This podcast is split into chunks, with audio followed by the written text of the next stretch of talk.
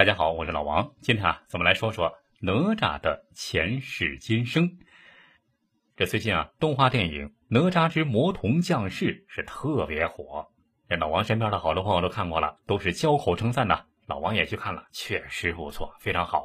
估计啊，冲进中国电影票房排行榜的前三，估计一点问题没有。老王就把话给撂在这儿。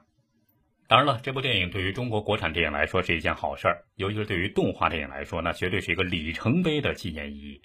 那今天啊，咱们就来说说这部电影的主人公哪吒，哪吒的前世今生，究竟哪吒是一个什么样的少年英雄呢？哪吒可以说是中华文化圈里最著名的少年神仙，《西游记》啊，《封神演义》啊，里面都有他的戏，而且发生在他身上的。哪吒闹海、削肉还母、水淹陈塘关、莲花化身这些神话故事，更是大家都耳熟能详的。但是，哪吒的原型究竟是谁？而且，为什么他父亲是唐朝的开国元勋李靖呢？是吧？怎么又成了哪吒的父亲？这李靖怎么又号称托塔天王？手里的这个玲珑宝塔，为什么就片刻不敢离身？还有，哪吒的两个哥哥。啊，一个叫金吒，一个叫木吒。那按照中国的排行，金木水火土排下来，哪吒排名老三，应该叫水吒呀。他为什么不叫水吒，叫哪吒，是吧？这里面都有很多问题，估计可能他俩都没想过。很多人知道哪吒，熟悉哪吒，了解哪吒，都是从呃最早的那部动画电影，一九七九年的那个《哪吒闹海》里面看到的，是吧？那个小哪吒很漂亮啊。不像今年的这部动画片，这造型好像有点出人意料，让大家想象不到。在那部老动画片里面，那小哪吒是多么的勇敢、正义、聪明、孝顺，是吧？印象深刻。但是很少有人意识到，那个哪吒其实啊，也是一个新编出来的哪吒，在当时新编出来的。而在此之前的神话传说和佛教故事里面，哪吒并不是这个形象。最早啊，哪吒是纯粹的佛教人物。唐朝佛教经典中，哪吒经常作为佛教的经咒。而且要说清楚哪吒的形象变迁史，必须得从他老爹说起。众所周知，托塔李天王，民间故事里面啊，就把这个唐朝的开国元勋李靖和托塔天王这两个本来是两个人物，风马牛不相及的两个人物，愣给绑到一块儿了。李靖。那是唐朝军神呢，军神级的开国开国名将，为唐朝的建立和发展立下了赫赫战功，是吧？名列凌烟阁二十四功臣之一。而托塔天王，托塔天王在佛教里面的名字呢，叫什么呢？叫毗沙门天王，也被称为北方护国天王，是佛经里的四大天王之一。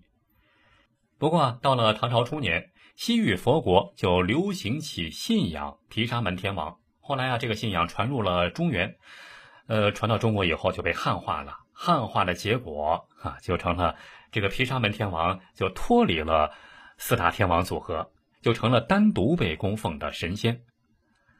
按照佛经的说法，这位毗沙门天王有一个儿子，就叫哪吒。这个哪吒帮助父亲带领一支手下的大军，什么大军呢？夜叉大军。所以啊，哪吒还有一个别名鬼王。还有一个外号“夜叉大将”，唐朝的宗教书籍描写哪吒说是恶眼见四方，是吧？跟美少年毫不沾边元代的书里面啊说哪吒是身高六丈，你换算成今天的计量单位，那就是二十米高，是吧？元朝末年罗贯中写的书啊，不是《三国演义》啊，是另一本书《三隋平妖传》里面也写到了哪吒，说这个哪吒三个头。好像三座青山，六只胳膊似六条峻岭，一张口露出四个獠牙。由于唐朝初年佛教比较兴盛，佛经故事里的这位天王的第三个儿子的事迹呢，就开始广为传播。哪吒呀，就开始广为传播，开始成了唐代笔记小说中的人物。在南宋之后，佛教、道教两教合流。毗沙门天王就和唐朝开国大将李靖，哎，居然就被逐渐融合为一体，而哪吒也跟这个李靖啊就开始呃有点联系了，就成了托塔李天王李靖的第三个儿子。刚才咱们也说了，说起李靖的三个儿子是吧？大儿子叫金吒，二儿子叫木吒，那三儿子为什么不按照排行，金木水火土排下来，应该叫水吒，嗯，而叫哪吒呢？说起哪吒名字的来历啊，其实也是和他的出身有关。金吒、木吒，那肯定就是中国人按照中国传统五行起的名字。但是哪吒是外来神仙，准确来说是外国来的神仙，不是中国本土的神仙，是外来神仙的音译名。呃，佛经里面一般把哪吒的全名叫什么呢？叫哪吒俱伐罗，后来简称叫哪吒。是吧？就像咱们现在说这个西方人的名字一样，一般说的说简称。如果你要是全称的话，滴滴答答一大串是吧？也不好说。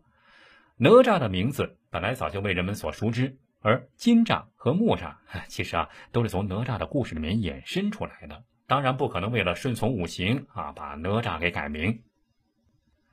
吴承恩在写《西游记》的时候啊，就编了一段佛祖结善缘救众生的感人故事，说生性顽皮的哪吒。打死了东海龙王之子敖丙，东海龙王告到天庭来找李靖父子寻仇。李靖知道之后啊，非常愤怒，打算杀掉哪吒以命偿命。哪吒大怒，对父亲不顾骨肉亲情的做法愤恨之极。他本想一走了之，但是考虑到陈塘关全城百姓和父母安危，最终啊割肉还母，剔骨还父，用这种方式自杀了。死后啊，灵魂跑到了西方如来那里求救，于是佛祖如来就以莲藕为骨，以荷叶为衣，让哪吒起死回生。哪吒复生之后，怒气冲冲的又回到陈塘关，要找父亲李靖报仇。但是李靖没有儿子本领高，也去如来那儿求救。如来呢，就赐给他一座层层有佛光、金碧辉煌的玲珑剔透的宝塔。让他用来降服自己的儿子哪吒，所以啊，这托塔李天王就必须得时时刻刻托着塔啊，只有这个塔在手里，才能够镇住自己的儿子。当然了，刚才讲的这个故事啊，是在《西游记》里面的一段故事，不知道您还有没有印象？但是后来这个故事慢慢的又不一样了，又演变了。后世流传过程中啊，呃，这个故事就变成了。不是如来佛祖让哪吒起死回生，而是哪吒的师傅太乙真人用荷叶、莲花和金丹帮助哪吒重塑人形。不过，在吴承恩的《西游记》之后啊，又过了好几十年，到了明朝万历年间，《封神演义》里面这部书里面才开始写，就对哪吒的故事来了一番大刀阔斧的改写。这作者，就借用了《西游记》里面红孩儿的人设。把哪吒设计成了一个粉雕玉琢的美少年，从莲花复活哪吒的戏份就归给了他师傅太乙真人了，而且啊，把一个佛教原型改造成了道教弟子。不过呀，无论是《西游记》还是《封神演义》，这里面对于哪吒的出生和性格的描述，都和咱们最早的时候看的那个老动画片《哪吒闹海》里面的好像也不太一样。哪吒闹海这部动画片简直是太经典了，所以说大家都觉得那里面哪吒才是正儿八经的最美好的哪吒，是吧？你看翻开《封神演义》，你看到这个哪吒的章节真的也和后来的这个哪吒闹海不一样啊，这个故事情节真的不太一样。《封神演义》里面的哪吒也不是个善茬儿，在这部书里说的是龙王太子敖丙并没有要吃童男童女。哪吒和龙王打架，那完全是另一个起因。说哪吒在东海里洗澡，用混天绫就搅起了风浪，震动了龙宫。巡海夜叉出来质问，一言不合，哪吒就把对方给打死了。东海龙宫三太子敖丙找他理论，反而被他剥皮抽筋。老龙王气得跑到天庭去告御状，结果啊，到南天门外，呃，竟然也被哪吒给暴揍了一顿。哪吒还口出狂言说。俺父亲乃一镇之主，我在此避暑洗澡，夜叉来骂我，我打死了他也无妨。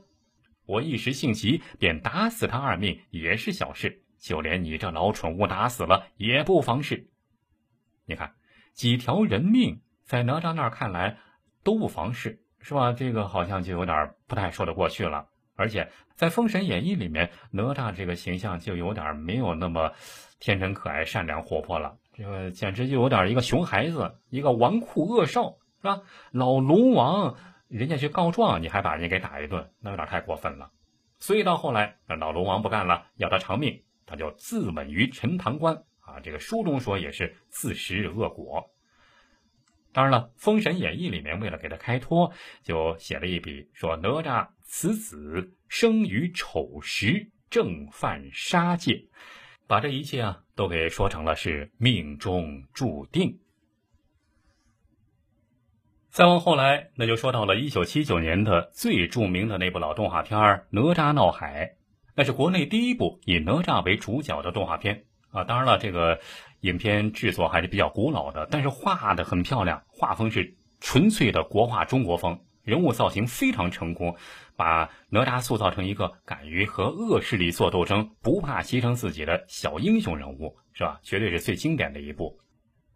但是和现在的这个哪吒之魔童降世新出来的就有点不太一样了。这里面的哪吒一出来，你看，真的是让人很很大跌眼镜啊！想不到，这个小孩一出来，绝对颠覆以往的少年英雄的形象。这个魔童哪吒，那是一个烟熏妆、黑眼圈，一口尖牙啊，是吧？狂傲不羁的翘鼻子，一眼看上去哪像个少年英雄？这分明就是一个有着超能力的这熊孩子嘛！哎，但是恰恰是这一改变，却让整个人物非常接地气，更像是一个真实的小孩了。这说了这么多呀，您觉得这么多哪吒形象，你最喜欢哪一个呢？好了，关于哪吒的话题，老王今天就和您聊到这儿了，下期再见。